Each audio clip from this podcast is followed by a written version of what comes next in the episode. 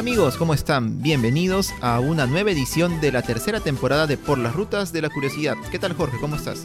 ¿Qué tal Daniel? ¿Cómo estás? ¿Listos y preparados ya para iniciar el episodio número 11 de la tercera temporada de Por las Rutas de la Curiosidad?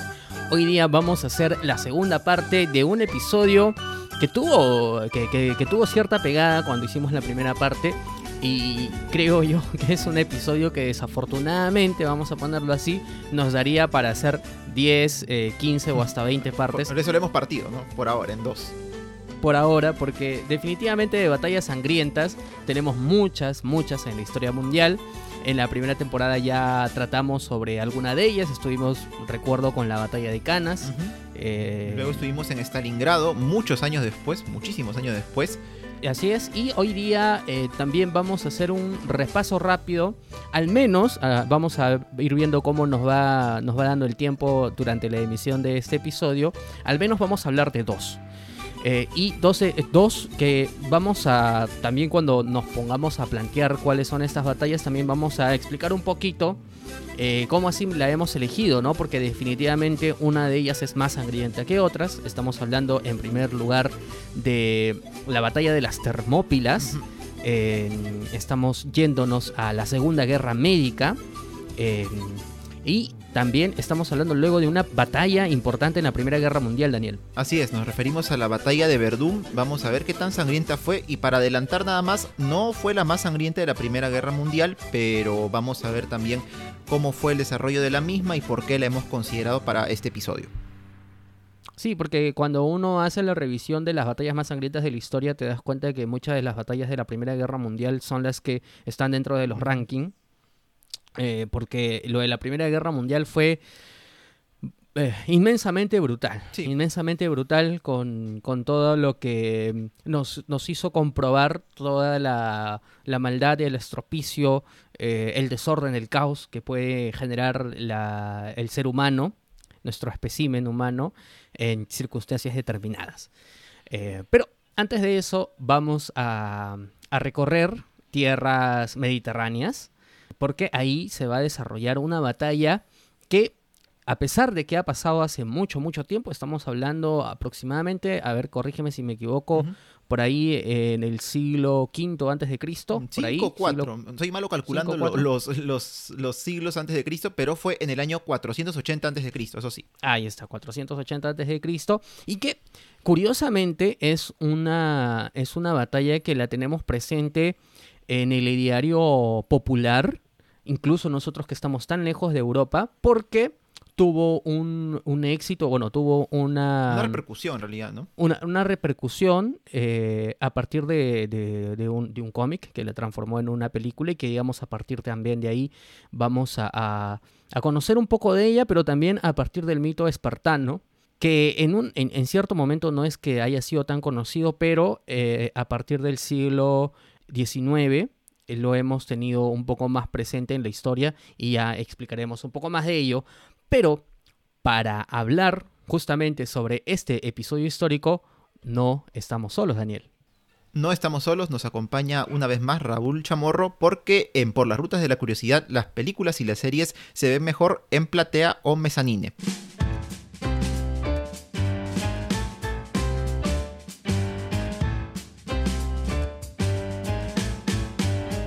Como ya mencionamos, vamos a hablar acerca de la batalla de las Termópilas y el día de hoy Raúl nos va a comentar un poco acerca de una película basada en este hecho histórico que ocurrió como dijimos en el año 480 a.C.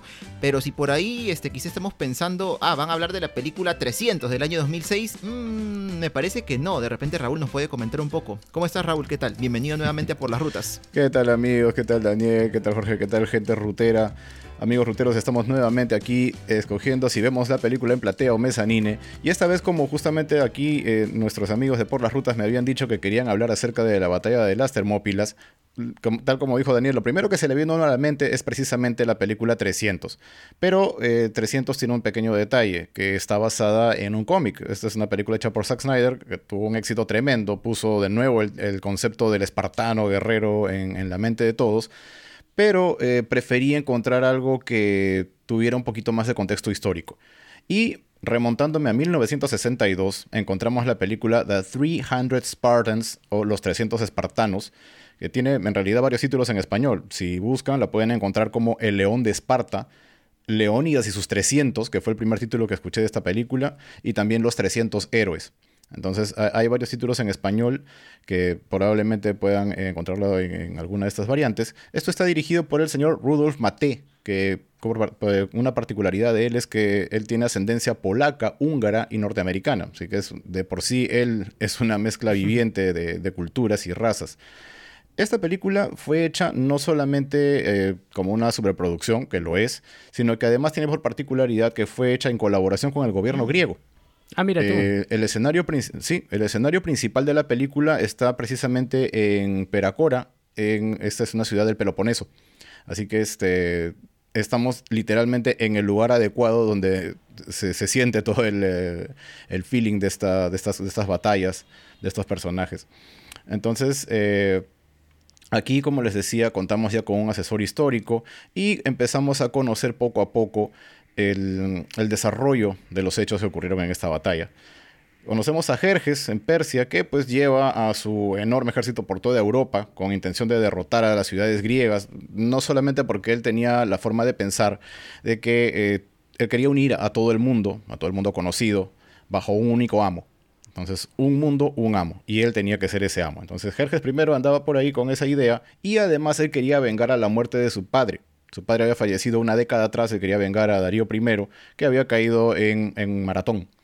No es que haya perdido una carrera, sino que él había estado en la batalla de maratón y esa, en esa batalla falleció. Entonces, él viene acompañado no solamente eh, por su ejército, por sus consejeros y otras personas, sino que tenía cerca a determinados personajes muy particulares. Eh, uno de ellos era Artemisia de Caria, eh, reina del Alicarnaso, que él la tenía como una suerte de pareja. No dejan en claro si es que realmente era una cónyuge o solamente eh, algo especial para él, pero ella estaba permanentemente allí. Y también estaba eh, de Maratus, el rey exiliado de Esparta, quien estaba pues también a su mando.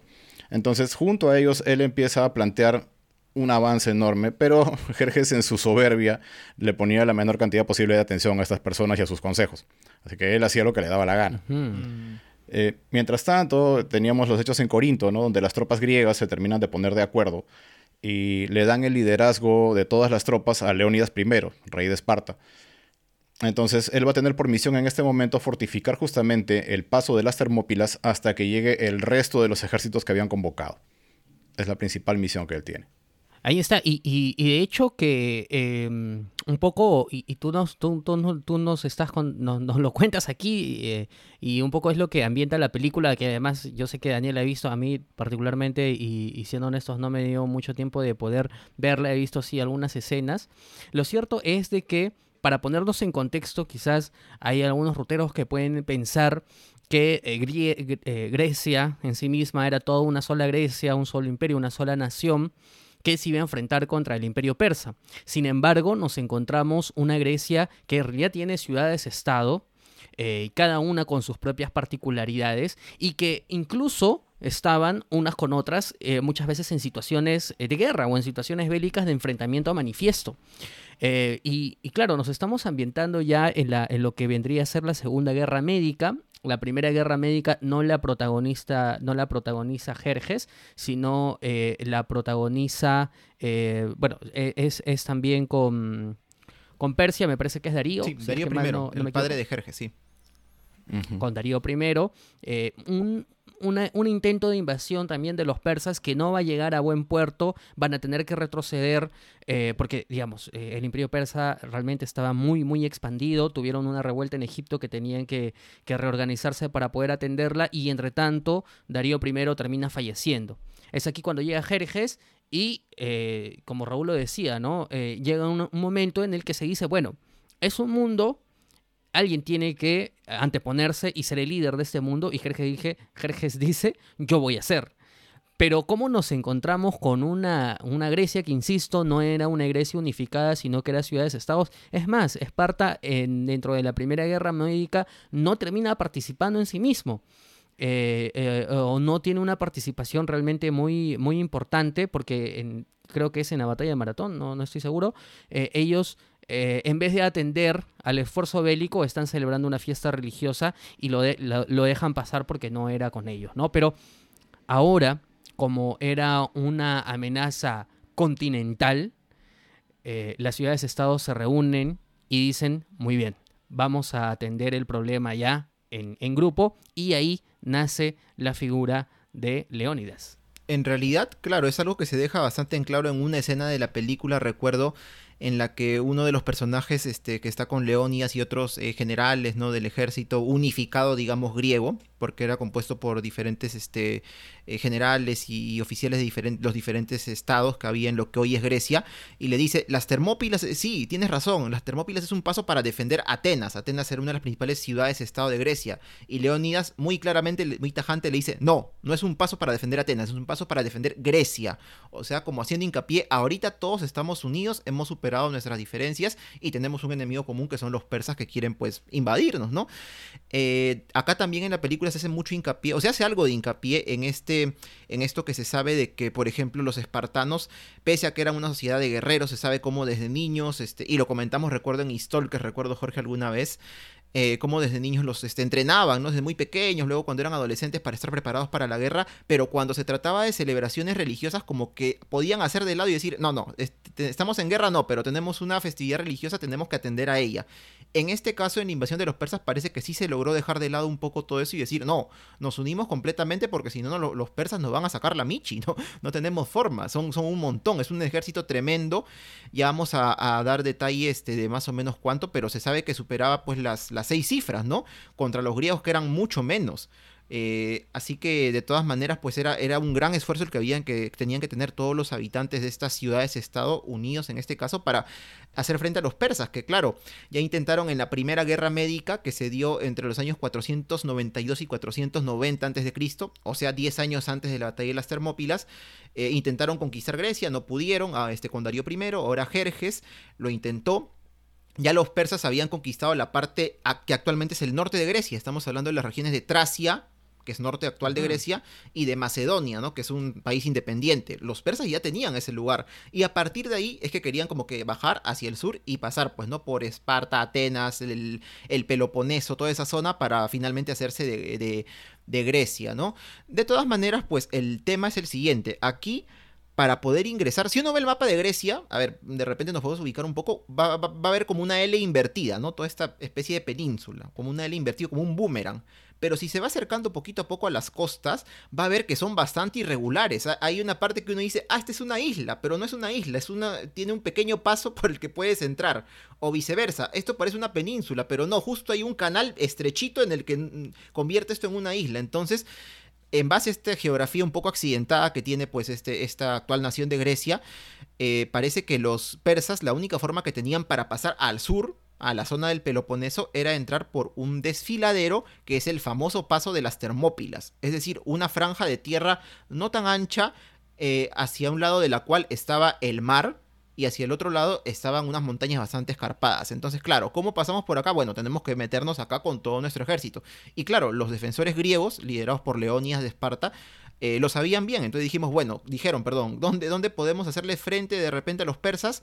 Aquí, ¿no? En este paso de estrecho y hasta acá quizá podemos sacar ventaja de así ellos tengan la superioridad numérica, ¿no? Porque claro, en un paso estrecho vamos a ser como que la misma cantidad contra la misma cantidad. Y esto es lo que se ve aquí, eh, no solo en la película, sino pues en las crónicas que quedaron del historiador Herodoto o Heródoto, son válidas las dos formas, y otros tantos que narraron pues años después todo lo sucedido en la batalla eh, de las Termópilas. De todas maneras, también en la película, este, como mencionó este Raúl también, se habla de dos personajes históricos que de repente no se, no se les menciona mucho en, la misma película, ¿no? O no sé el verdadero papel que tuvieron, pero son justamente Artemisia de Caria, la reina de, de Caria, o de Alicarnaso, me parece que es una ciudad que está en la región de Caria, que pertenece a lo que actualmente es Turquía, y también a Demarato, ¿no? Que fue un rey exiliado de Esparta, que en la película estaba pues dentro de la corte de Jerjes, ¿no? Entonces, eh, en este caso, Raúl, eh, habíamos comentado un poco, ¿no? Este, qué tanta importancia o relevancia pueden tener estos personajes dentro de la película, ¿no? De repente para compararlo un poco con la historiografía, eh, digamos que real o u oficial. En el caso de Artemisia, por ejemplo, la, la, pintan como una suerte de novia trofeo, ¿no? Es como que Jerjes la quería tener a su lado porque ella puede ser una reina, era hermosa, pero en realidad era Artemisia quien se encargaba de manipular a Jerjes. En, más de una ocasión se ve que en la película eh, trata de convencerlo, digamos, de que haga esto o aquello, o le siembra dudas, como tratando de llevarlo por algún camino. Y Jerjes eh, eh, tiene una respuesta muy, peculiar porque aún a pesar de que él está consciente de que ella está tratando de manipularlo, no la deja. Sin embargo, él, está convencido de que su poder es tan grande que por mucho que ella trate de manipularlo, él va a estar por encima de ello. Y es más, en más de una ocasión se lo dice de frente. Hay un momento muy peculiar en el que también este, él como que la abraza y le empieza a hablar bonito y todo el asunto y luego le empieza a soltar de que mis, eh, mis consejeros me han dicho de que en realidad tú estás aquí para encargarte de que yo caiga. Y poco a poco, mientras le va hablando, le va buscando el cuello y le va diciendo, si yo me enterara de que tú por algún motivo estás tratando de acabar conmigo, yo te mataría en este instante. Y, este, y lo dice con una frescura increíble, ¿no? O sea, él está muy consciente de que están tratando de jalarle la silla entre todos y, y a él no le importa simplemente. En cuanto a, a De Marato, él, este, digamos que lo tiene ahí como, como una suerte de consejero también, ¿no? Es, eh, por lo mismo que él ha sido espartano, está consciente de la capacidad que tiene el ejército espartano y, y le, constantemente le recuerda a Jerjes que, eh, tenga cuidado, ¿no? Que, por mucho que sean solamente 300 personas aproximadamente, él, no debe flaquear, no debería este, subestimarlos ni nada por el estilo, pero una vez más Jerjes, él dice, mi poder es tan grande que, ¿qué me van a hacer? Y bueno, las consecuencias ya son bastante conocidas, ¿no? Mm, de repente, de repente, este, ayudado con su, con la cantidad de ejército que tenía, ¿no? Que era tan grande justamente ese detalle es interesante. Eh, hay una mención eh, muy bonita que hacen al respecto de cómo, qué tan grande era el ejército de, Jerjes. Un, eh, un espartano va y le dice a Leónidas que ha visto el ejército, que los vio en campamento y que mientras los vio acampar, las fogatas que se formaban en medio de todo el ejército eran más que las estrellas en el cielo. Y eso ya le da una idea a, a Leónidas de qué tan grande es y sin embargo Leónidas responde de la mejor manera posible me parece excelente. Siempre he querido clavarle mi lanza a las estrellas del cielo. Entonces está con toda la decisión del mundo de acabar con, con todo el ejército. Y bueno, una vez que ya los, este, digamos, los bandos están bien constituidos, a partir de aquí lo que vemos es el desarrollo de la estrategia de cada uno. Eh, los avances que tiene el ejército de, solamente 300 espartanos, que empieza a, dejar en vergüenza constantemente a la seguridad de Jerjes, le, hace, le, hace verlas bien feas.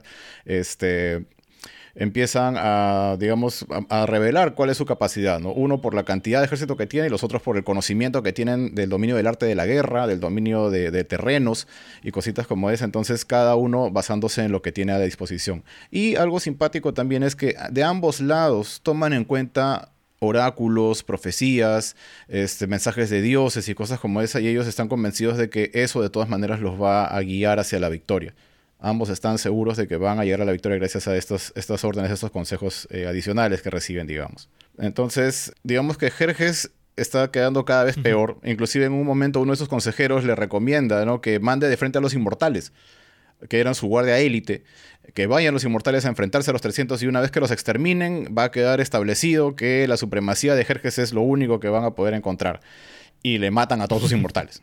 Entonces queda peor todavía y, lo requinta al hombre porque tú me dijiste que mandara a mis inmortales y ahora todos mis inmortales han muerto y esto es tu culpa. ¿No? Entonces, eh, de paso también se le da las manos Jerjes con todo el tema, ¿no? Pero vamos al hecho de que no podían contra, eh, contra los, los 300. Ahora, hay un momento estratégico que yo honestamente esperaba ver la famosísima falange de la que siempre se ha hablado, ¿no? esta, esta fusión de los escudos, este, el ataque con las lanzas. Sin embargo, hay un momento bien curioso porque eh, digamos, los 300 se ponen en una fila frente a los caballos. Viene la caballería de frente. Yo honestamente pensaba de que iban a, utilizar algún ataque o algo por el estilo. Y en lugar de eso, lo que hacen es echarse en el suelo, cubriéndose con los escudos para dejar que los caballos les pasen por encima. E inmediatamente después de que ya tomaron la retaguardia, ponerse de pie y empezar a atacar por espalda a, todos los, a toda la caballería. Eh, me sorprendió mucho. Honestamente no, no sabía que existía esa estrategia, eh, no, no había escuchado jamás de algo parecido, ni mucho menos lo había visto, ya sea alguna película o un documental. No, no sé si ustedes tienen alguna referencia a este tipo de, de estrategia, de jugada. Mm, personalmente no, ¿ah? no había visto tampoco, aunque me sorprendió, ¿no? Porque se ve como que quieren atacar la... O sea, como una especie de, de táctica para poder atacar la retaguardia del enemigo que se les viene con todo, ¿no? Se les viene con todo, pero claro, este, de repente no se vio esta forma de, guerrear, como dices, ¿no? Que parece que tuvieron los espartanos eh, o las tropas griegas unificadas en esta batalla, eh, referente a, las famosas falanges, ¿no? Las lanzas que eran largas, que claro, en la, película se ven que tienen lanzas, pero no son tan largas como las falanges que son no, enormes, normales. Y su escudo, ¿no? Y lo se juntan de tal forma que, como que no, le, no les pueden hacer nada, ¿no? algo así más o menos. Sí, eh, y bueno, e, es, cierto que eh, parte de la, de la táctica de combate de, de, todo ello viene a partir de los soplitas, ¿no? Que em, hacen esta, esta, esta formación cerrada bastante interesante con el fin de que justamente los contrincantes no eh, puedan llegar así y digamos que se les pueda repeler antes. Este es un enfrentamiento de manera directa, pero aquí hay una diferencia importante que, eh, y, lo comentábamos un poquito antes de iniciar, que es que los espartanos pues no es que iban con el a pecho descubierto eh, a, decir pues estoy acá parado y sin polo y muy bien y lo que venga, ¿no? En realidad eran una, unas em, unas tácticas de combate eh, establecidas ya de antemano y que te planteaban una ventaja al momento de poder realizar el enfrentamiento cuerpo a cuerpo, porque al final lo que se quería era justamente eh, tratar de evitar estas pérdidas y que sea eh, la maquinaria, vamos a decirlo así, o, bueno, en este caso la armadura, las herramientas, las, los, la, el armamento el que haga la diferencia con respecto a el contrincante que es al fin y al cabo lo que sucedió en estas circunstancias en un primer momento. Pero antes de eso igual quería detenerme un poquito, eh, Raúl, justamente en lo que eh, eh, digamos, hemos hablado un poco de Jerjes, pero también tenemos a la contraparte y, prácticamente protagonista de, lo que significa esta, este episodio histórico en concreto, que es Leónidas. Leónidas, rey de Esparta, pero curiosamente en Esparta no es que existiese solamente un, rey, un gobernante, sino que era una especie de diarquía. Eran dos gobernantes los que estaban en estas circunstancias y dentro de eh, esta, esta reunión y este acuerdo que tuvieron las ciudades-estado se determinó que sea Leónidas quien Em, sea el que comande eh, las tropas eh, espartanas, pero de otros estados griegos también, porque ojo, y aquí eh, vamos un poco también tratando de derrumbar mitos, ¿no? Que es cierto que los 300 espartanos fueron los que defendieron el paso de las Termópilas, pero no solamente fueron los 300 espartanos, sino también hubieron otros tantos de otras ciudades-estado y que en un total, si es que mal no recuerdo, deben ser unas mil o dos mil, dos mil personas a lo mucho que estuvieron. Claro, que, que estuvieron ahí en el paso de los Termópilas. Además, o bueno, dentro de ellos efectivamente estaban, estaban los 300 eh, espartanos de la élite, por decirlo así, eran los más más en esas circunstancias. Y em, dentro de toda esta estrategia es justamente lo que decía Daniel hace un rato, ¿no? Que se elige las Termópilas justamente, ¿por qué? Porque aquí lo interesante es que a pesar de que tú tenías menor cantidad de personas, como el espacio era tan estrecho, siempre tenías el mismo flujo de personas combatiendo en ese pequeño, en ese, en ese pequeño espacio, que era, era lo, que se, se intentaba realizar. Sí, justo en mención a lo que acabas de decir, hay un momento, bueno, un par de ocasiones en la película en la que se nota que hay más gente aparte de los 300. Hay un momento en especial en el que está notoriamente todo el ejército de los 300 porque están con su armadura, capa, eh, toda la indumentaria correspondiente a ellos. Y en un momento, por un flanco, aparece un grupo de personajes que está con una ropa convencional, digamos, como dando a entender que no son soldados o por lo menos no son espartanos y empiezan a atacar con lanzas también, colaborando con el ataque. Entonces, ahorita con lo que me acabas de decir, estoy asumiendo de que eso es lo que trataban de representar, que no fueron únicamente los 300, sino que también hubieron otras partes de ejércitos distintos que colaboraron con, eh, en, esta, en estas batallas. Sí, probablemente, ¿no? Ahí se ven este, personas que tiran lanzas, se ven arqueros también este, del, lado, del lado griego en este caso. Eh, y también en, este caso, eh, en esta ocasión quería resaltar un poco quizá la, locación que mencionaste, Raúl, ¿no? Que este, se fueron a una ciudad griega o, una región griega para poder representar esto. No sé si habrán hecho lo mismo en el caso de la otra película que estamos también un poco mencionando, que es la del 2006, que en cambio tiene un cariz distinto, ¿no? Al menos la locación es totalmente oscura, ¿no? Este, como, como que más apocalíptica, se, se ve muy, muy diferente. Este se ve mucho más real, el paisaje es, digamos que hasta bonito, ¿no? El mar, el cielo, las montañas. Pero bueno, yo me imagino que como se describe también, como lo describen las crónicas, es como se veía, ¿no? A un lado el mar, al otro las montañas, este verde por, todos, por todas partes. Y bueno, fue aquí donde se, se enfrentaron las tropas de, ambos ejércitos, ¿no? Esto, esto le da un, realce, digamos que, digamos que más realista, ¿no? Quizá le quita un poco de... Eh, ¿cómo llamarlo? sanguinarismo ¿no? a la, película, pero, pero bueno, lo hace ver quizá tan real como, como realmente lo fue en la historia. Sí, eh, en, realidad es, es, tal como dices, ¿no? El, paisaje, la película en general es bien colorida.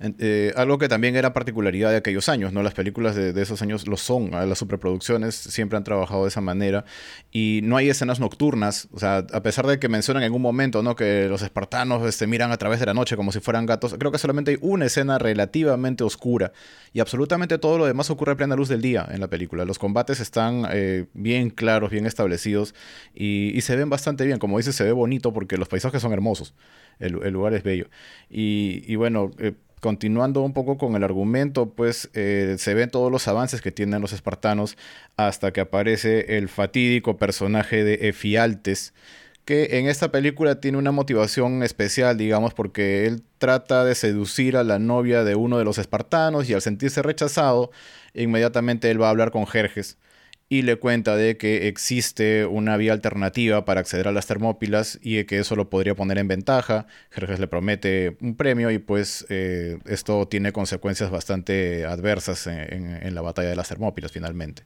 Sí, porque antes de eso, eh, si nosotros revisamos los números, eh, nos damos cuenta que em, los persas caían por, miles, a razón de miles, y, los espartanos y los griegos en sí caían a razón de, de unidades. Entonces eh, nos damos cuenta de que la estrategia planteada era realmente una estrategia muy eficaz y un poco lo que tú comentabas, eh, Raúl, eh, era como que Jerjes empezaba a decir, ¿y ahora qué hago? ¿no? Porque manda una tropa, luego manda a los inmortales, inmortales, ¿no? Em, y, tampoco pueden, no hacen gran diferencia y dice, bueno, ¿y ahora qué hago? Son dos días de combate en los que no se ha logrado avanzar absolutamente nada.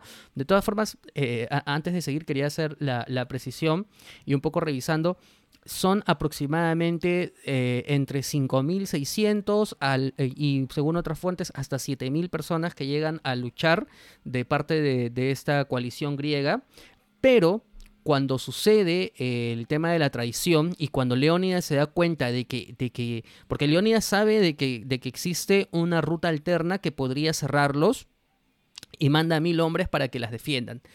Pero al finalizar el tercer día, es, creo que sigue finalizando el tercer día, se da cuenta de que, eh, digamos, ese avance de los persas, los persas ya han descubierto el lugar y, ya no puede sostener esa posición, se reúne con el ejército y dice, muy bien, aquí eh, ya estamos perdidos. O sea, ya se sabe que estamos perdidos, de que nos van a cerrar y de que de aquí no va a pasar mucho tiempo hasta que todos terminamos muertos.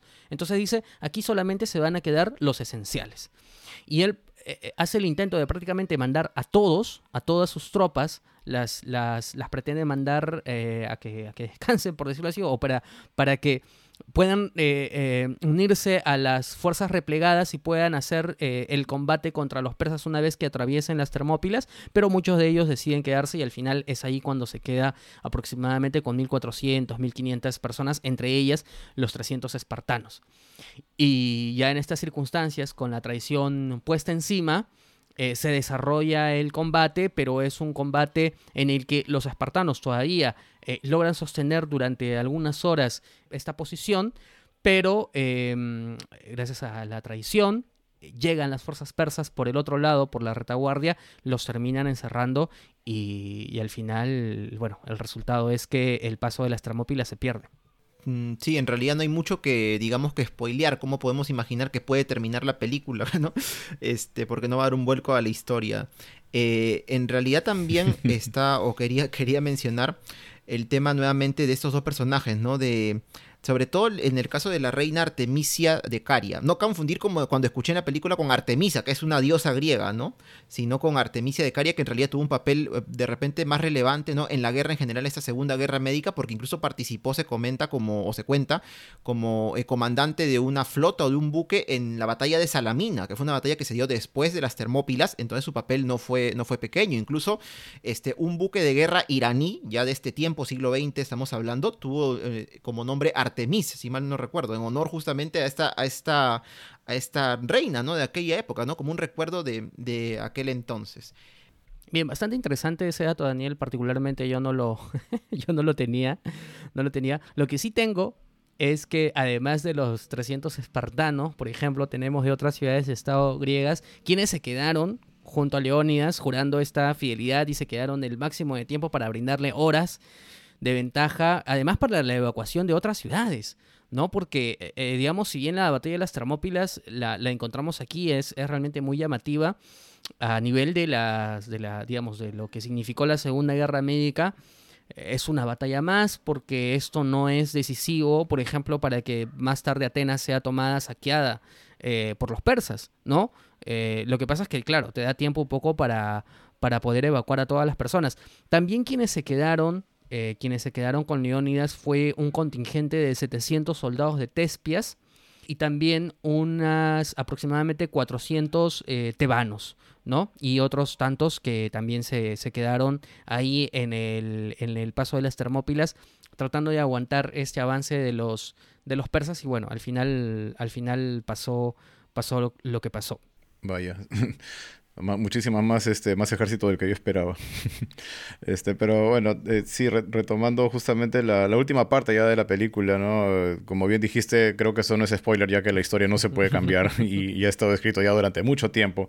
Efectivamente los 300 caen cae eh, Leónidas y en buena parte Jerjes les ofrece dejarlos vivir a los que quedan a cambio de que le entreguen el cuerpo de Leónidas mm. y obviamente ellos se niegan al, momento de negarse, Jerjes cumple con su palabra de haber dicho que en algún momento dispararía tantas flechas que oscurecería los cielos. Y efectivamente esa toma se ve en la película. Intentan, muestran el cielo abierto, bien iluminado, y cómo atraviesan ese cielo una cantidad realmente descomunal de flechas tratando de oscurecerlo. Obviamente el efecto no es tan glorioso como lo sería en estos tiempos, pero creo que queda graficado que a eso es a lo que estaban yendo y lamentablemente pues nuestros 300 héroes caen. Eh, la película cierra con una narración, como solía hacerse en ese entonces, explicando que si bien es cierto que ellos cayeron, eh, su sacrificio no fue en vano, ya que posterior a esto eh, se dieron pues las batallas de Salamina y la de Platea y que ese fue el verdadero fin del ejército de Jerjes. Este, y bueno, hay una suerte de lección que nos dejan explicando que un pequeño grupo de hombres puede lograr lo inimaginable cuando deciden acabar con la tiranía. Entonces con eso, con eso cierra esta película. Que dicho sea de paso, eh, cuando se estrenó, eh, consideraron los críticos que servía como una suerte de alegoría sobre la Guerra Fría, ya que mencionaban pues que este era el último bastión del mundo libre que estaba resistiendo el imperio esclavista de los persas. Entonces trataron de verlo por ese lado también. Había un poquito de contexto social de por mm, medio. Muy interesante, ¿verdad? No, no, no lo había visto de esa manera. Y, de, todas, de todas formas, Raúl, bueno, también ya cerrando un poco todo el tema de la película y el bloque, eh, algo que quería precisar era, eh, como dijimos, ¿no? A diferencia de, la, de otras películas, este estado, digamos que asesorada por un, por una, un académico en estos temas de historia que se llama Paul Nord, aparecen los créditos que en esos tiempos se daban al inicio de la película, no al final. Sí. sí. Y en realidad, pues... Eh, si bien eh, los hechos, según he visto, que se narran en la película, muchos de ellos sí se dieron, excepto por dos personajes que son, al menos dos que recuerdo que son totalmente ficticios, se dieron, pero no necesariamente de la, eh, en, el, orden cronológico que, se cuenta, ¿no? Por ejemplo, este, este, este asalto que hicieron los espartanos al campamento de, los persas, ¿no? Donde subieron por matar a Jerjes y es que lo encontraban en su tienda. Eso en realidad creo que se dio un poco después, ¿no? Y otra cosa que me llamó bastante la atención es que, claro, en el imaginario popular, obviamente los guerreros, este, espartanos, aparte de fuertes y de valientes, mejor dicho, nos queda pues como hombres este, fuertes, musculosos, este, jóvenes quizás, ¿no? Dispuestos a todo, luchar por su patria. Y claro, la figura de Leónidas nos queda también como tal, ¿no? Lo hemos visto en esta película del año 62, lo hemos visto en la película del año 2006, pero según he visto, eh, Leónidas, cuando falleció en la batalla de las Hermópilas, ya era un hombre realmente maduro, porque tenía 60 años, más o menos. Claro, en cambio, en, esta película, del primero la del 2006, se le ve como un hombre joven todavía, eh, como que treinta y tantos años. En esta otra del 62 se le ve no tan joven ya, sino un señor como de 40 años por ahí, pero claro, todavía se le ve bien plantado pero parece pues que, y sobre todo teniendo en cuenta, me imagino, las expectativas de vida de aquella época, pues llegar a 60 años, comandar un ejército y, y, morir ahí, pues era algo muy poco mm. común, ¿no? Esto, esto como que no queda muy graficado, porque de repente no se vería tan bien, ¿no? Viendo un señor de 60 años luchando ahí, ¿no? Queda mejor un, un pata más joven, musculoso, así, ¿no? De repente.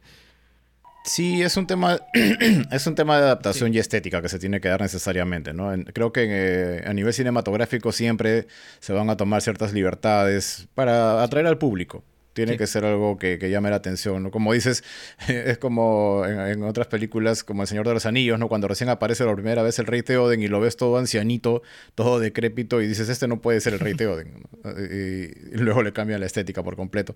Pero sí, hay, varios casos en los que han tenido que tomarse ciertas libertades, como dices, hacer aparecer ciertos personajes que también no tenían razón de ser o, no sabemos para qué estaban ahí, como la novia de uno de, los, de estos espartanos, que, que tiene bastante protagonismo, aparece en varias ocasiones en la película pero que no tengo la más remota seguridad de que es un personaje histórico.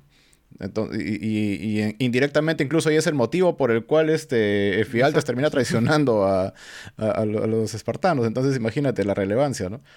Y bueno, son, son temitas que, ya son eh, al, adaptar a nivel cinematográfico. Sí, o es por ejemplo lo que en su momento se hizo con, con Hipatia de Alejandría, en una película que la que no recuerdo por quién fue protagonizada, pero era joven. Eh... Era este Rachel Weisz. Eso es en Ágora. En Ágora, exacto, ¿no? Pero en realidad Hipatia de Alejandría pues era una señora. era, una, señora de 50 años, ¿no? Por ahí 60 creo también.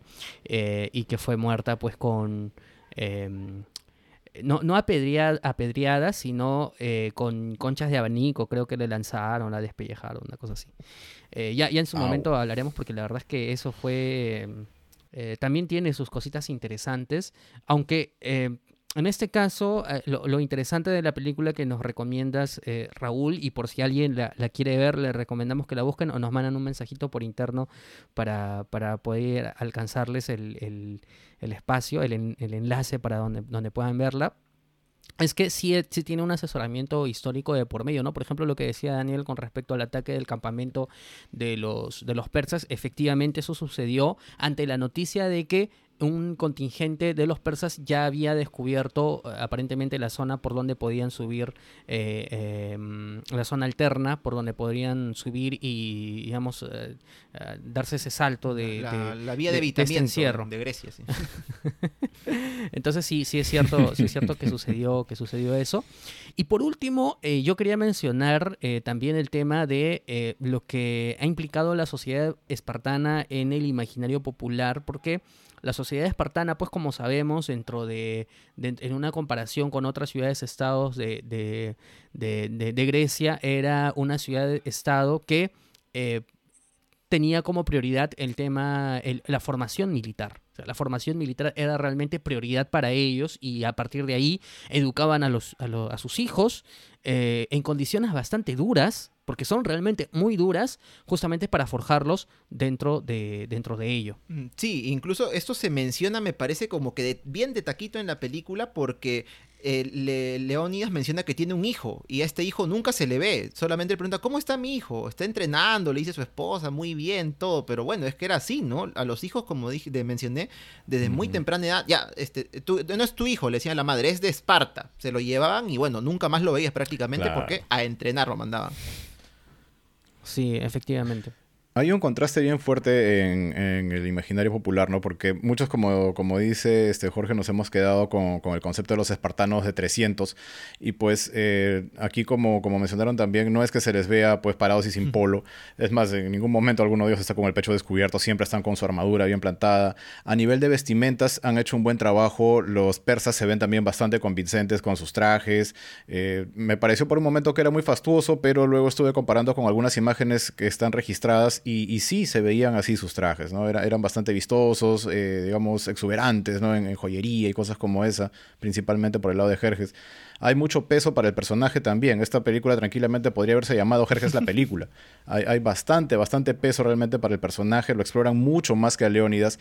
Y algo también interesante es que, eh, si bien es cierto que tenemos la idea del, del espartano guerrero, en esta película, si bien muestran a los espartanos como personas muy dedicadas a la guerra, no siento que los muestren como belicosos, como, como gente muy enérgica, sino por el contrario, personas calmadas y muy respetuosas. ¿no? No sé si... Sí, hay, bastante alegría, digamos, en medio de, todo el ejército espartano.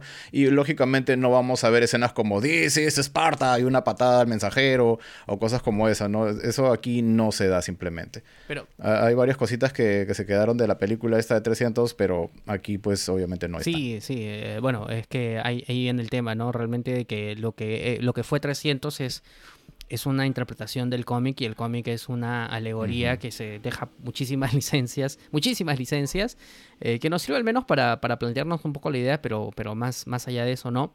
Eh, lo cierto es que cuando llegaron los mensajeros a, Esparta, los mensajeros eh, de Persa, de del imperio persa, este, si bien no, no, no fue el propio Leonidas quien los tumbó de un, de un patadón, sí es cierto de que em, a, esta a, este grupo, a este comité, los, los lanzaron pues a un pozo y los dejaron morir ahí, ¿no? eso, eso sí, por ejemplo, es algo que sí, que sí llegó a ocurrir.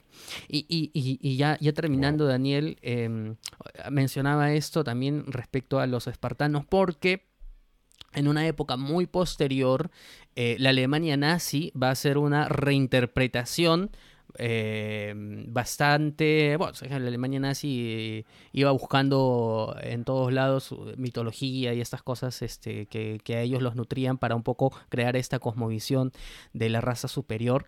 Y dentro de ello, ellos habían encontrado de que eh, esta práctica del agogé, el, que era el, todo el entrenamiento de los chicos que eran prácticamente arrancados de sus familias para inculcarles eh, el ideal de lo que significa la guerra, ellos eh, lo utilizaban como una especie de eh, idea matriz para plantarla en las juventudes hitlerianas, ¿no? Porque ellos decían, bueno, esa era la manera adecuada en la que tenía que hacerse. Y entonces como tenían también puestos y decía los espartanos fueron prácticamente una raza superior, nosotros vamos a también hacer esto y este esfuerzo de justamente de, de impregnar en los chicos toda la idea, eh, toda la idea nacional socialista y todo lo que ya conocemos con los horrores de la Segunda Guerra Mundial. Entonces, em, muchas veces la historia está ahí y también depende con qué ojos la interpretamos para saber cuáles son realmente las enseñanzas que nos puede, que nos puede nutrir de ello, ¿no? Un poco en contraste con lo que decía Raúl respecto al último mensaje de la película. Bueno, ha sido bastante interesante comentar acerca de esta película del año 1962, The 300 Spartan, ¿no? Y como, como mencionó Raúl, ya tenía varios, o tiene varios este, otros nombres con los que podemos encontrarlo en castellano, ¿no? El León de Esparta y otros, otros tantos más.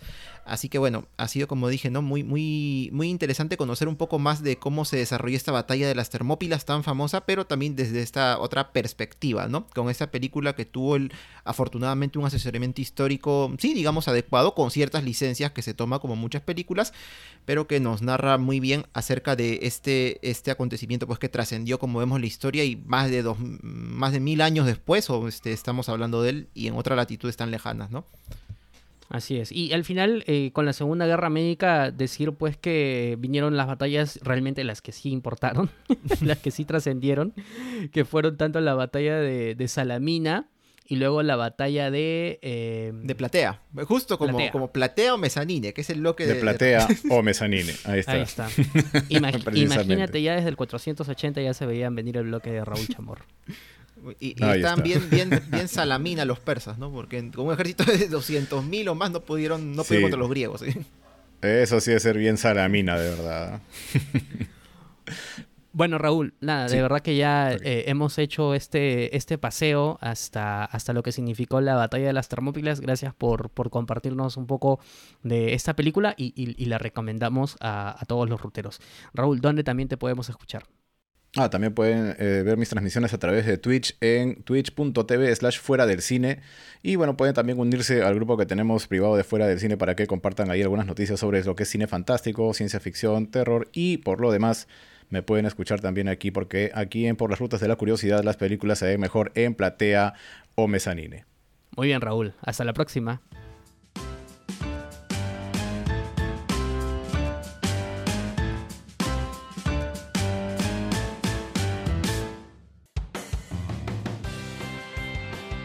Si te gusta nuestro podcast y te gusta recorrer junto a nosotros por las rutas de la curiosidad, te invitamos a apoyarnos en nuestro Patreon Patreon es una plataforma que permite colaborar directamente con productores y artistas. En nuestro caso, nos ayudará a seguir generando contenido histórico y cultural.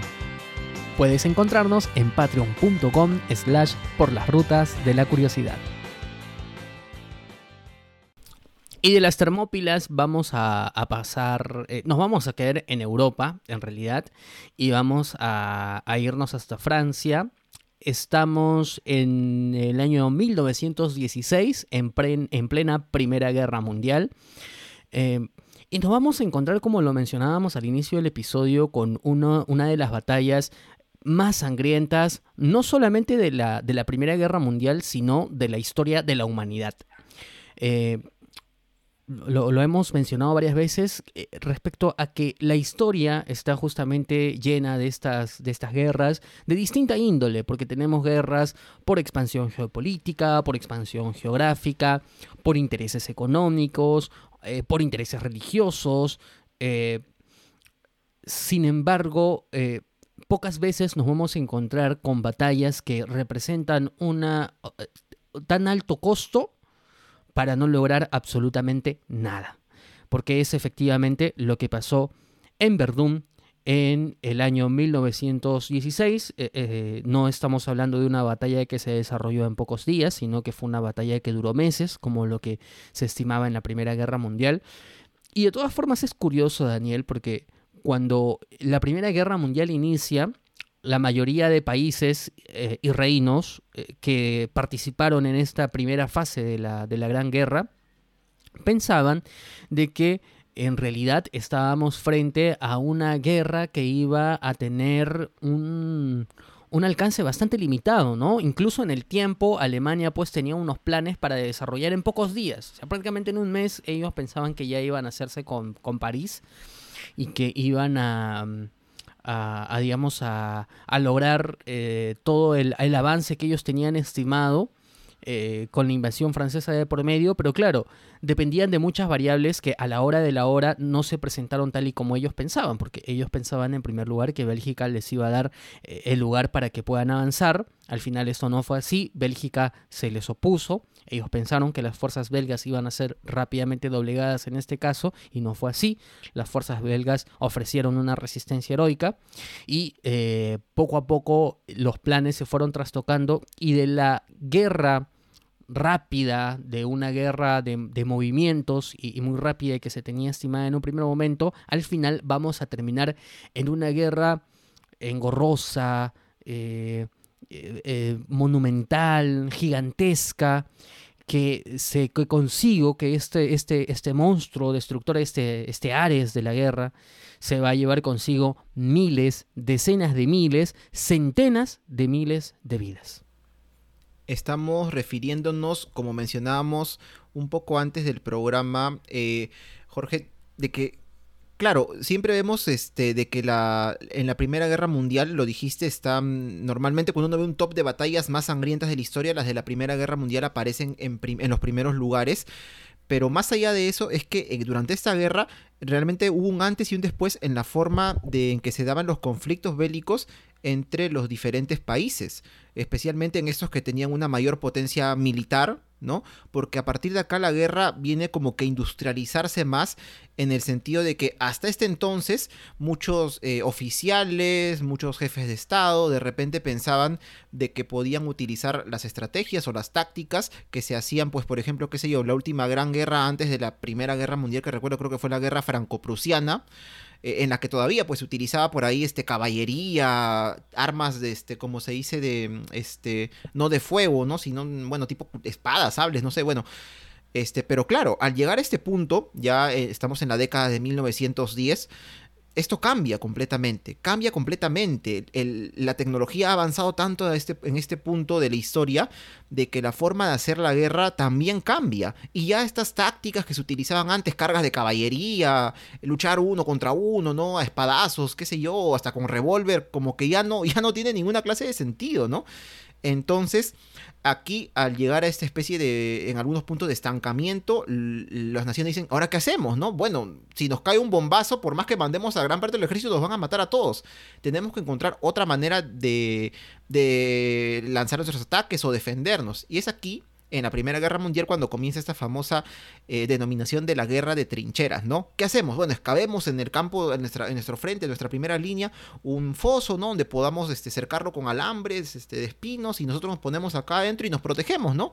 El enemigo hace lo mismo y bueno, ¿qué te queda? Simplemente lanzar bombazos de cuando en cuando, ataques ahí cuerpo a cuerpo de cuando en cuando, pero te quedas ahí estancado y esto hace de que la perspectiva que mucha gente en Europa, no solo la gente que está en los altos cargos, sino también en el, la gente, los ciudadanos este, comunes y corrientes, bueno, este, pensaban que, que iba a darse como una guerra pues muy breve, ¿no? Se extiende por meses, por años, y se vuelve un verdadero infierno. Era algo que nadie veía venir. Y, una vez más, ¿no? Los soldados obviamente son los que son, digamos que más perjudicados porque llegan a ver cosas que nunca en la vida se habían imaginado, ¿no? No, no se imaginaban quizá en algún momento que iban a estar en un ejército, eso sí quizá, lleno de gente y que de pronto cae un bombazo y te bajó pues a cientos de tus compañeros, así en una. ¿Cómo, cómo imaginar eso, no? En aquella época. Entonces vienen estos traumas de guerra, estos horrores que se han visto también, bueno, y que no lo vamos a tocar necesariamente ahora porque se dan en todo el contexto no solo de la batalla de Verdún, sino de toda la Primera Guerra Mundial, ¿no? Es decir, muy resumido, es un antes y un después este, en la forma de hacer la guerra y también, por ende, eh, y por los motivos que hemos explicado, en la, en la cantidad pues desproporcionada, brutal de muertos que terminó habiendo en esta batalla, que este, enfrentó principalmente a alemanes y franceses. Y algo curioso en el caso de Verdún, este, Jorge, es que más de mil años antes, en el año 843, es en esta ciudad pequeña que está al noreste de Francia, que se firma un tratado, un tratado en donde el imperio carolingio, mira hasta qué época nos estamos remontando, el imperio carolingio este, se reparte entre los hijos de Ludovico Pío, Ludovico Pío era el hijo de Carlomagno. No, acá dijeron, bueno, tú, no recuerdo los nombres, tú vas a tener Francia Occidental, tú Francia Oriental, que es lo que hoy es Alemania, y tú Francia Media, ¿no? Que abarca parte de Alemania, Suiza, Italia. ¿Quién diría, no? Que porque, porque a partir del Imperio Carolingio es que este, nacen los actuales estados prácticamente de Francia y Alemania. Carlomagno es considerado padre fundador de ambos estados, de Francia y de Alemania. ¿Quién diría que más de mil años después, en esta ciudad donde se partió el Imperio Carolingio por este tratado, iban a enfrentarse estas dos naciones, que eran potencias en ese entonces, lo siguen siendo ahora, pero más en ese entonces, y pues en una de las batallas más sangrientas de la historia de la humanidad? Esas ironías que tiene la historia, ¿no? Eh, la verdad es que Sí, tienes, tienes toda la razón. La verdad que no, no. Me sorprende siempre tú con ahí algunos datos, datos históricos que, que, se escapan del radar. Em, así que, que bueno, es, es, es, un poco ironías de la historia en este caso. Y a todo lo que has dicho yo le agregaría nada más el desprecio absoluto por las vidas humanas. Porque eso es lo que nos encontramos en la Primera Guerra Mundial. Un desprecio absoluto, pero absoluto por la vida humana. Y bueno, ya en estas circunstancias estamos, eh, bueno, la Primera Guerra Mundial inicia en 1914, más o menos saben cómo, que, sabemos cómo inició, es una Alemania que intenta invadir, invadir Francia, se encuentra con una resistencia que trastoca todos los planes, incluso logísticos que se tenían planteados para tal fin. Vemos que también se abre un frente oriental contra, contra Rusia, claro, son circunstancias distintas porque tanto de parte eh, en Francia esto al final deriva y, es, es, un, perdón, en, Rusia esto colapsa, el imperio ruso colapsa para eh, asentarse eh, el Estado comunista, el Estado bolchevique más adelante y bueno, prácticamente con eso salen ellos del contexto. Estamos hablando también de un contexto de una primera guerra mundial en donde, donde hay otros imperios como por, ejemplo está el imperio austrohúngaro también. Eh, nos encontramos con una Italia que primero inicia conjuntamente con Alemania y conjuntamente con el Imperio Austrohúngaro, pero luego se vuelve neutral y luego se voltea y dice, no, ahora voy a ser de parte de los aliados ya cuando Estados Unidos estaba dentro de, la, de, esta, de este conflicto bélico internacional. Y bueno, lo que pasa con el imperio alemán es que se ve cada vez más eh, aislado también por el tema de que se fueron cortando los suministros eh, para su vida común y corriente, ¿no? Para su vida diaria. Y es aquí cuando ellos dicen tenemos que realizar un ataque que, que, realmente justifique y que, y que bueno, eh, decida un poco la guerra, ¿no? Porque ya en estas circunstancias, en realidad, el imperio alemán entendía que eh, un ataque de este tipo eh, probablemente no iba a lograr derrotar totalmente a Francia, ¿no? Una derrota total cada vez se veía más lejana y más, más inviable. Entonces lo que ellos se planteaban era realizar un ataque que desgastara a tal punto el ejército francés que en determinado momento Francia dijera muy bien, nos rendimos o no nos rendimos, pero vamos a firmar la paz. Y Alemania lo que quería era de que esta paz se firme con sus condiciones. Y es así como se planea el ataque a Verdún, que es una campaña que se empieza a estimar, o bueno, que se estima en, sus inicios, desde, estamos hablando desde diciembre de 1915, pero los primeros movimientos en sí mismos se dan a partir de febrero de 1916. Eh, Decir que, eh, bueno, Verdún son eh, grandes campos de eh, y además que tiene una población que está dividido por un río y que además de ello tiene algunas fortificaciones que en un primer momento uno pensaría de que iban a poder aguantar eh, cualquier eh, embuste del enemigo. Lo cierto es que estas fortificaciones, el propio, la propia Francia, las ponen en condiciones un poco más débiles porque se llevan algunos cañones de estas fortalezas y como que no se queda en muy buenas condiciones. De hecho, días antes y semanas antes de que inicie el ataque alemán, ya le llega información a Francia de que muy probablemente el ejército alemán estaba alistando una gran división, eh, muchas divisiones de su ejército a atacar a toda esta zona de Verdún. Pero Francia una y otra vez no lo cree, no lo cree y no lo cree, porque piensan que eh, el esfuerzo no iba a venir, el esfuerzo bélico no iba a venir por ahí. Y al final, el 21 de febrero de 1916, a las 7 y 15 de la mañana, el primer cañón alemán es disparado y se lanza el primer obús, el cual aterriza en el patio del obispado de Verdún. Y a partir de ahí, solamente ese día, Daniel, se inaugura un, un bombardeo que se extiende durante todo el día. Es un bombardeo que no tiene fin. Es un bombardeo que dura nueve horas, sin pausas solamente el primer día. ¿Con el fin de qué? De intentar ablandar la resistencia y a partir de ahí invadir toda esta zona. Era parte de la estrategia que tenía Alemania para, para, poder avanzar en territorio francés. Sabían que quizá no iban a poder vencer, digamos que de una, a todo el ejército o a gran parte del ejército, especialmente aquí en Verdún, pero claro, querían doblegarlos, bajarles la moral para que en algún momento los franceses dijeran, bueno, ya no podemos más, nos rendimos y, y ya, bueno, este, perdimos la batalla pero no fue así en este caso, o no se dio de esta manera, porque claro, si bien en un momento, durante los primeros días o semanas, incluso los alemanes pudieron avanzar de a pocos, tomar alguno que otro fuerte, este, estos que rodeaban Verdún, no llegaron todavía ni siquiera a, ingresar a la, misma ciudad, ¿no? Que de repente uno, uno la ve y, diría, ¿por qué habrán escogido los alemanes atacar Verdún, ¿no? Bueno, según hemos encontrado en alguna de las fuentes que tenemos, este, que hemos consultado para el episodio, es porque, a ver, si ellos intentaban atacar, digamos que por un camino un poco más convencional, dirigiéndose hacia París, que era la ciudad que querían tomar, obviamente, este, iban a estar más pegados a la costa. Entonces era más probable de que los británicos, que eran aliados de los franceses en este caso, también entraran ahí a la guerra y, y, hicieran el, el, pare, digamos, a los alemanes, ¿no? Entonces por eso dijeron, mejor metámonos por Verdún, que está, como dijimos, al noreste de Francia, digamos que un poquito más pegado a lo que es Alemania, ¿no? Luxemburgo, esa zona. Y bueno, a partir de ahí es que los alemanes empiezan este ataque, eh, comandados por este, este general, ¿no? Erich von, von, von Falkenhayn que este, desde febrero del año 16, que es cuando empieza el 21 de febrero, y has dicho incluso la hora, Jorge, eh, inicia este ataque, ¿no? Eh, y en este caso, los... Ese, solamente ese primer día cayeron un millón de obuses en Verdún. Imagínate. Para darnos una idea. Vamos a hablar un poco de ese tema de los obuses, que es bastante interesante y creo que hasta tiene perspectiva actual para verlo, mira, pero claro, entonces los franceses dicen, bueno, tenemos que resistir, ¿no? Este, ¿Qué hacemos? Ellos ya, a pesar de esta primera como que reticencia eh, que tenían de, no, que no nos van a atacar los alemanes, ¿no? Terminaron este, como que enterándose del plan de ellos, también porque eh, los alemanes, este, contra su voluntad, tuvieron que retrasar un poco el ataque. Ellos lo planearon para días antes, pero mal clima, bueno, porque estamos hablando del invierno en Europa en esta fecha, febrero, este, hizo que lo retrasaran, ¿no? Pero ya los, los franceses, perdón, estaban como que ya un poco más preparados, y a los pocos días de que inicie este ataque, este bombardeo alemán, es que llega una figura trascendental de la batalla de Verdún. Nos referimos al futuro mariscal Philippe Pétain que ha sido uno de las eh, figuras históricas más importantes de, Francia durante el siglo XX. Acá en la Primera Guerra Mundial va a terminar siendo un héroe.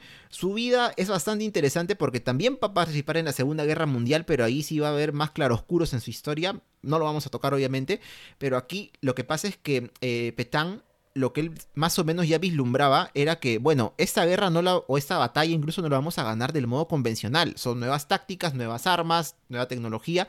No podemos pensar en cargas así, todos a la, a la heroica, ¿no? Tenemos que defendernos, pero ¿qué hacemos para defendernos, no?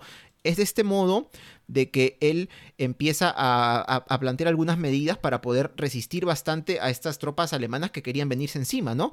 Entre ellos eh, se encuentra, por ejemplo, que la rotación de tropas, ¿no? Están en primera línea o en la trinchera, pero claro, un grupo se queda, decía, y a los, no sé, a las horas, a los días, salen y viene otro grupo, ¿no? De esa forma, gran parte del ejército francés combate en Verdún este, pero bueno, si bien todos conocieron el horror de la guerra de las trincheras, bueno, tenían ciertas horas como que de refresco, de descanso, ¿no? Para no estar siempre metidos allí.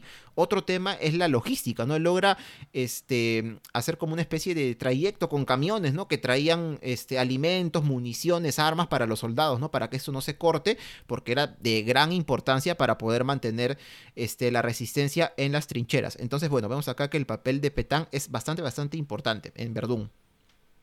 Sí, eh, él logra establecer una vía que era una especie de, de, sustancial para que justamente toda esta logística se pueda materializar eh, a, razón, a, a razón de 3.000 camiones diarios creo que empiezan a llegar para que puedan eh, dotar justamente de, recursos al ejército que, se establece ahí para empezar a, ofrecer resistencia a las fuerzas alemanas. Y esto es importante porque él entiende de que el ferrocarril era inviable y por eso es que se establece de esta forma. Y lo cierto es de que si bien en un primer momento parecía de que el avance alemán iba a ser un avance importante, nos damos cuenta que en los posteriores días eh, nos encontramos con que el avance cada vez es mucho más lento, mucho más lento, y la guerra es mucho más sangrienta. Aquí está permitido de todo, porque estamos hablando eh, de granadas, de lanzallamas, de, este, artillería, de los obuses, estamos hablando incluso de gases tóxicos, es decir, es una guerra horrible. Se, horrible. Pierde, ese, digamos que romanticismo de guerra, ¿no? Que ya venía de tiempo atrás. No, aquí no hay nada, no, aquí no hay nada. Nada de eso, ¿no? Llegamos a marzo y, el avance alemán realmente es muy lento. Entonces el ejército alemán se pone como, como destino o como meta inmediata tomar una colina conocida como el hombre muerto y la cota 304 que lleva a uno de eh, los fuertes porque en realidad eran muchos fuertes los que, los que se tenían ahí que poco a poco iban tomando. Ya a finales de marzo estamos hablando que las fuerzas alemanas tenían unas bajas de 80.607 personas. Eh, en apenas un bárbaro. mes. Eh, 80 mil personas. Mm, bueno, es que claro, para no hemos, no hemos, mencionado el tema de la cantidad de fuerzas, ¿no? Pero hagámonos una idea. Los alemanes empezaron a atacar con una fuerza de, en un inicio, en febrero, entre 140 mil y 150 mil soldados, lo cual nos imaginamos que bastante, ¿no? Y mientras que los franceses, bastante. los franceses lograron o, empezaron a defender con 30.000 hombres, ¿no? Teniendo de repente la ventaja de tener la ciudad, los fuertes tras de ellos, pero 30.000, que dirían, bueno, pues no, no es tanto. Pero ya para el final de la batalla, que claro, como vemos, hay un antes y un después, porque ¿quién se imaginaba antes de la Primera Guerra Mundial que una batalla te iba a durar meses de meses, ¿no?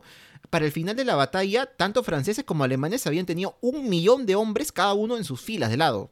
Lo cual es, pero, pero una barbaridad, ¿no? Y ya al final vamos a decir también la cantidad de bajas totales que hubo, que fue también un despropósito. Un millón de hombres, estamos hablando... En cada uno, que- en cada uno. a- claro, lo que a fecha de hoy te establece toda la población de una provincia o de un departamento del Perú. Claro. O sea, tranquilamente, estamos hablando de... o- o- o- O hasta más, es- ¿ah? a, Sa- a San Juan del Urigancho este, tenerlo todos juntos combatiendo. Mm, no, o sea, un San Juan de Lurigancho contra otro San Juan de Lurigancho. Así. Exacto, exacto, Sí. exacto, exacto. Entonces, para darnos cuenta realmente de lo masivo de la guerra y de lo destructor. Ahora, eh, había mencionado de que ellos se habían puesto como objetivos inmediatos hacerse con unas colinas.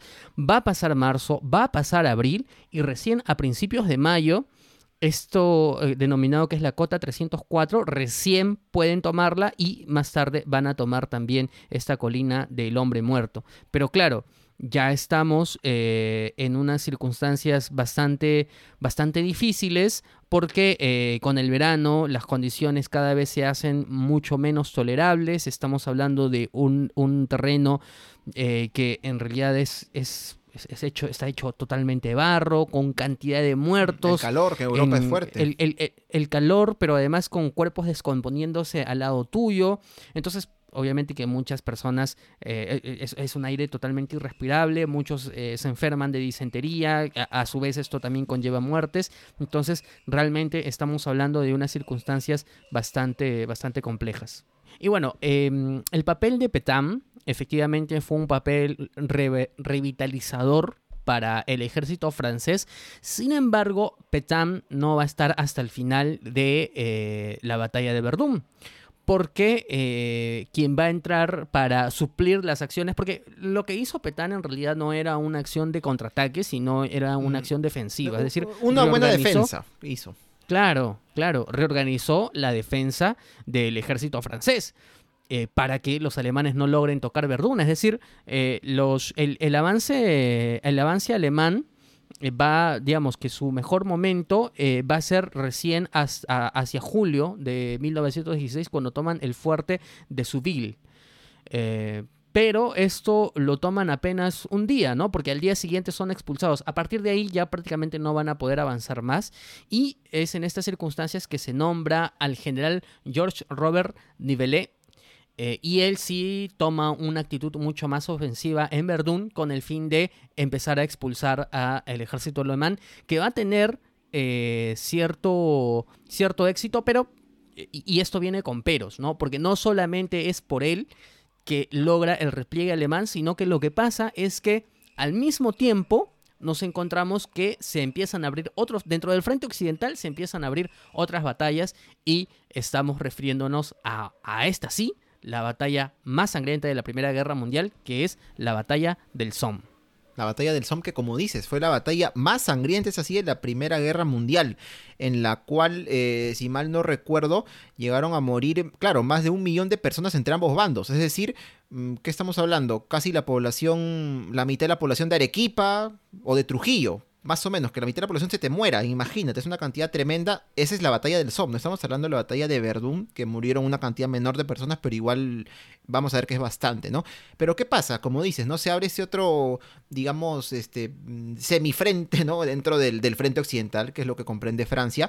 Eh, mejor dicho, ¿no? Se abre una nueva batalla, que es la batalla del Somme, que sirve para qué? Para que los alemanes como que puedan distraer un poco su ataque sobre Verdún, ¿no? Oye, nos están atacando acá en el Somme, tenemos que mandar tropas para allá, ¿no? Ya no tenemos entonces la misma cantidad de soldados que están acá y de armamento, por supuesto, también que están intentando tomar Verdún, ¿no?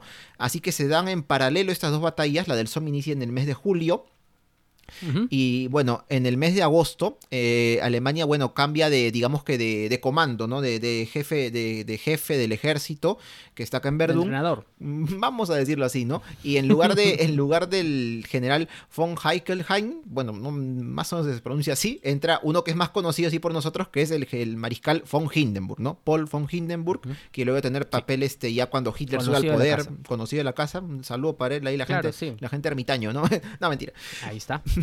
Bueno, entonces, eh, como dijimos, ¿no? Acá, acá ya, a partir del mes de julio, como dijiste, fue ahí cuando Alemania hace su mayor avance eh, para tratar de llegar a Verdún. Nunca llegaron a la ciudad, pero a partir de acá ya, empiezan a retroceder, ¿no? Porque claro, ni, eh, nivel, nivel, bueno, ¿cómo se pronunciará? No sé, este, este, general que está al mando de la tropa francesa toma una actitud un poco más ya de ataque, ¿no? Como que el, Francia dice, bueno, ya defendimos bien con Petén, ahora vamos con, o con Petán, perdón, y nos vamos con, con nivel para que pueda, o nivelé, para que pueda eh, atacar, ¿no? Y hacer retroceder a los alemanes, cosa que logran en estos casos, poco a poco los hacen retroceder y ya para el mes de diciembre del año 1916, para este mes ya este, prácticamente toda esta zona de los alrededores al norte de Verdún se ve como que liberada, ¿no? Bueno, dirían, entonces los franceses ganaron la batalla.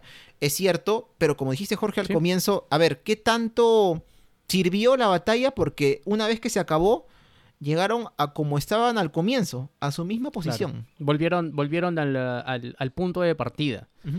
Eh, es como cuando juegas Monopolio y te toca la carta pues de, casualidad y, entonces te dice vuelve al punto de partida sin, cobrar, los 200, ¿no? sin cobrar nada del banco. Y regresaron al punto de partida, pero claro, a diferencia de un monopolio, aquí no es solamente que no cobraron, sino que se perdieron cientos de miles de vidas. Repito, cientos de miles de vidas se perdieron en una batalla intrascendente en el sentido de que no decidió absolutamente nada para eh, lo que significó la Gran Guerra. No significó, o sea, ¿se dan cuenta de la cantidad de personas que fallecieron por nada? Es, que es, es, realmente brutal. Ahora, eh, Petam, hay, hay, un tema importante, al menos en esta época, y, sin, sin, sin eh, solamente refiriéndonos a, su actuación en estas circunstancias, sino yendo no más allá, porque después hay que ver lo que hizo en la Segunda Guerra Mundial con respecto al tema del holocausto nazi contra los judíos. Otra historia, otra historia, sí.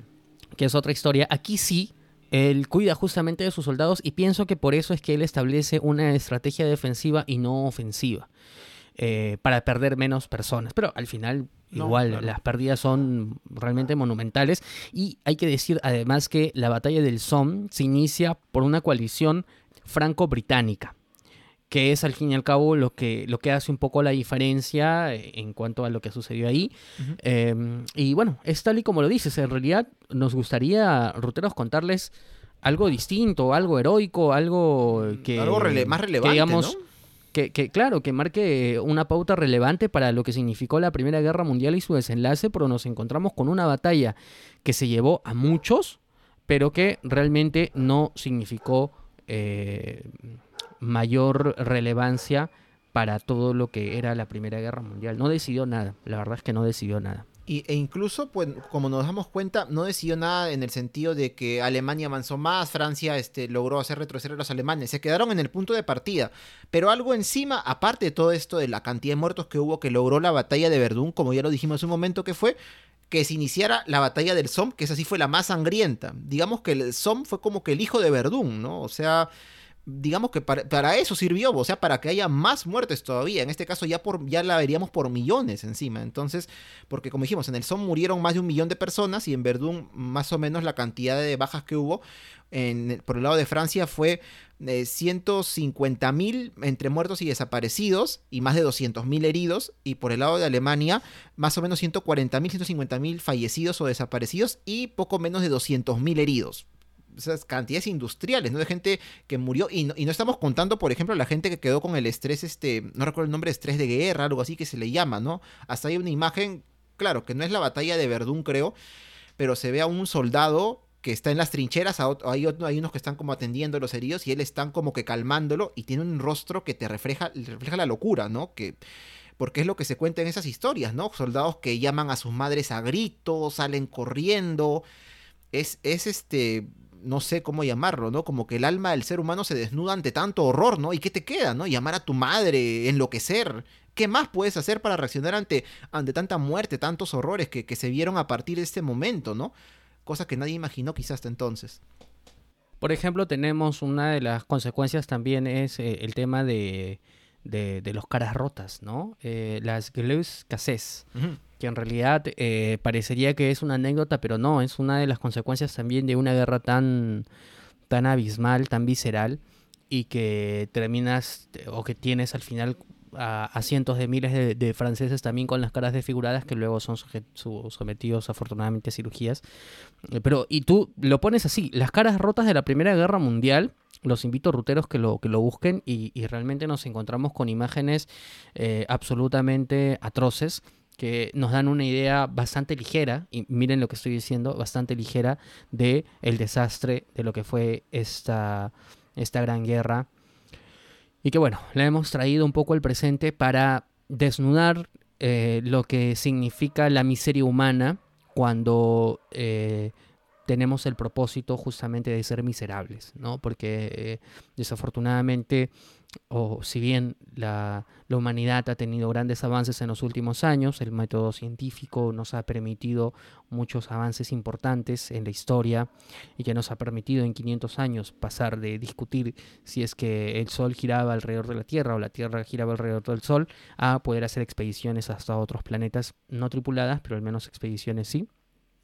Eh, pero nos encontramos también con estas cositas, ¿no? Estas cositas que, que, realmente dan bastante escalofríos y que el desprecio por, por la vida es, es realmente horrible. Sí, horrible. Y, e incluso, bueno, uno habla de la Primera Guerra Mundial. Me acuerdo cuando yo era niño, aún quedaban y daban en las noticias de cuando en cuando, condecoran a veterano de, de, la Primera Guerra Mundial, ¿no? Que en ese entonces estaban ya muy viejitos, ¿no? Y más bien hablaban de los veteranos de la Segunda Guerra Mundial y se veía gente ya mayor, pero como de 70, 80 años. Actualmente creo que ya no quedan veteranos de la Primera Guerra Mundial, porque si los hubiera tendrían más de 110 años, ya no hay gente con esa edad. Y los de la Segunda Guerra Mundial ya van haciéndose cada vez más mayores, ¿no? Pero ¿por qué digo esto? Porque uno pensaría, bueno, pasó hace tanto tiempo, ya las consecuencias ya la vieron lamentablemente los bisabuelos de los actuales europeos, qué sé yo. Pero en realidad hasta la actualidad, en lo que respecta a la batalla de Verdún, todavía se ven las consecuencias, en este caso en Francia. ¿Cómo? Hay unas zonas en Francia, cerca de Verdún, y de repente también tal vez cerca de otras localidades en las que hubo batallas, que sé yo, la del Marne, la del Somme, no sé, en las que a las que se le llama zonas rojas. ¿Por qué? Son zonas que no pueden ser habitadas por personas todavía. Zonas que en un primer momento incluso el gobierno francés este, midió, ¿no? Y eran cerca de 1200 kilómetros cuadrados, ¿no? De zonas tan devastadas por, no solo por los ataques con obuses, ¿no? Porque en este caso, este, ellos calculan de que hay todavía millones o sea, de obuses que aún no han estallado, que están ahí oye, si metemos a la gente a vivir allí, este, obviamente en cualquier momento pueden, pueden estallar, pueden estallar estos, estos explosivos y la gente puede morir. Entonces, no, lo cercamos y que la gente no se meta, ¿no? Aparte de eso, los gases tóxicos que se usaron en aquel entonces, los gases hicieron de que la tierra quedara pues hecha, hecha pues añicos, digamos, o sea, no se puedan plantar cosas, que las plantas murieran, los árboles no pudieran crecer naturalmente.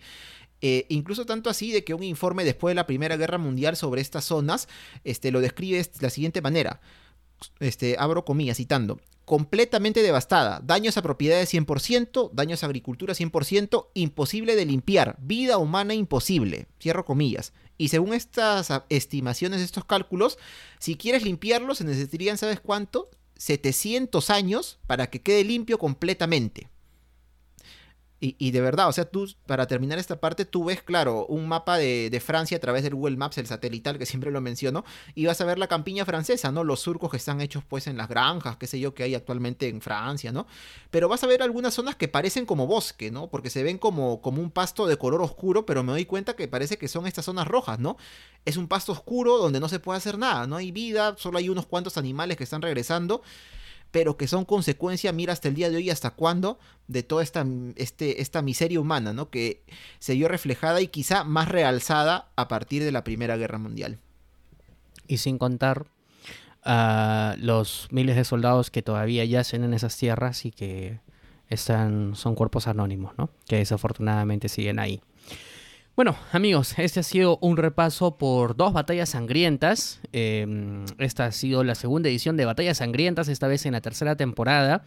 Eh, seguramente que tendremos una tercera parte de Batallas Sangrientas también. Y eh, ya nos comprometemos desde ya que para la tercera, la tercera parte de Batallas Sangrientas aterrizaremos en otros continentes.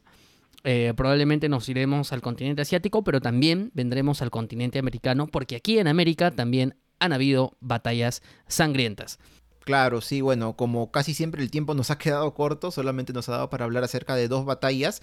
Eh, como dijimos al comienzo del programa, hay muchas más que todavía podemos tocar, así que tranquilamente, eh, les aseguramos, no sabemos para cuándo, pero una tercera parte de estas batallas sangrientas y yéndonos de repente a otras latitudes.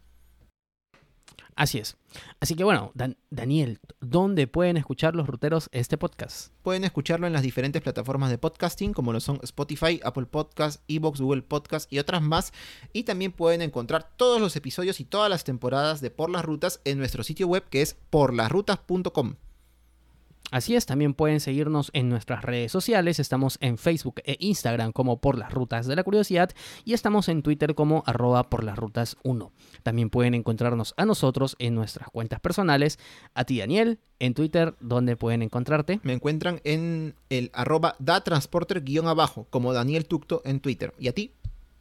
Yo soy Jorge Juárez y me encuentran como arroba jcoco2515.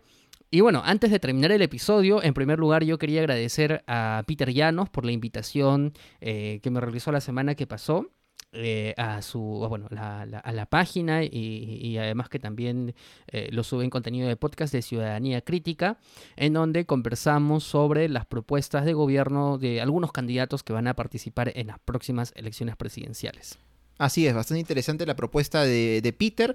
Este sale todos los días miércoles, si mal no recuerdo, cada 15 días. La última edición fue el día ah, miércoles 10 de marzo, así que el 24 ahí vamos a estar seguramente este, con una edición más de ciudadanía crítica. Y también quería recomendar el día de hoy un podcast nuevo, ¿no? Este que se llama Geohistoria de nuestro amigo Bernardo Newland, quien junto con Edgar Meléndez nos trae un análisis bastante interesante en su primer capítulo en el que hablan sobre el morro solar y cómo está impactado, ¿no? Tanto en el sentido de territorio, geografía, como de historia de Lima, pero no solo de la Lima eh, que conocemos con su fundación española, sino desde antes. Y no hablamos de la época de los incas, sino mucho antes, incluso desde antes de la llegada de los seres humanos. Ahí lo dejamos un poco para que puedan escuchar este episodio de Geohistoria que está muy interesante, lo pueden encontrar en Spotify.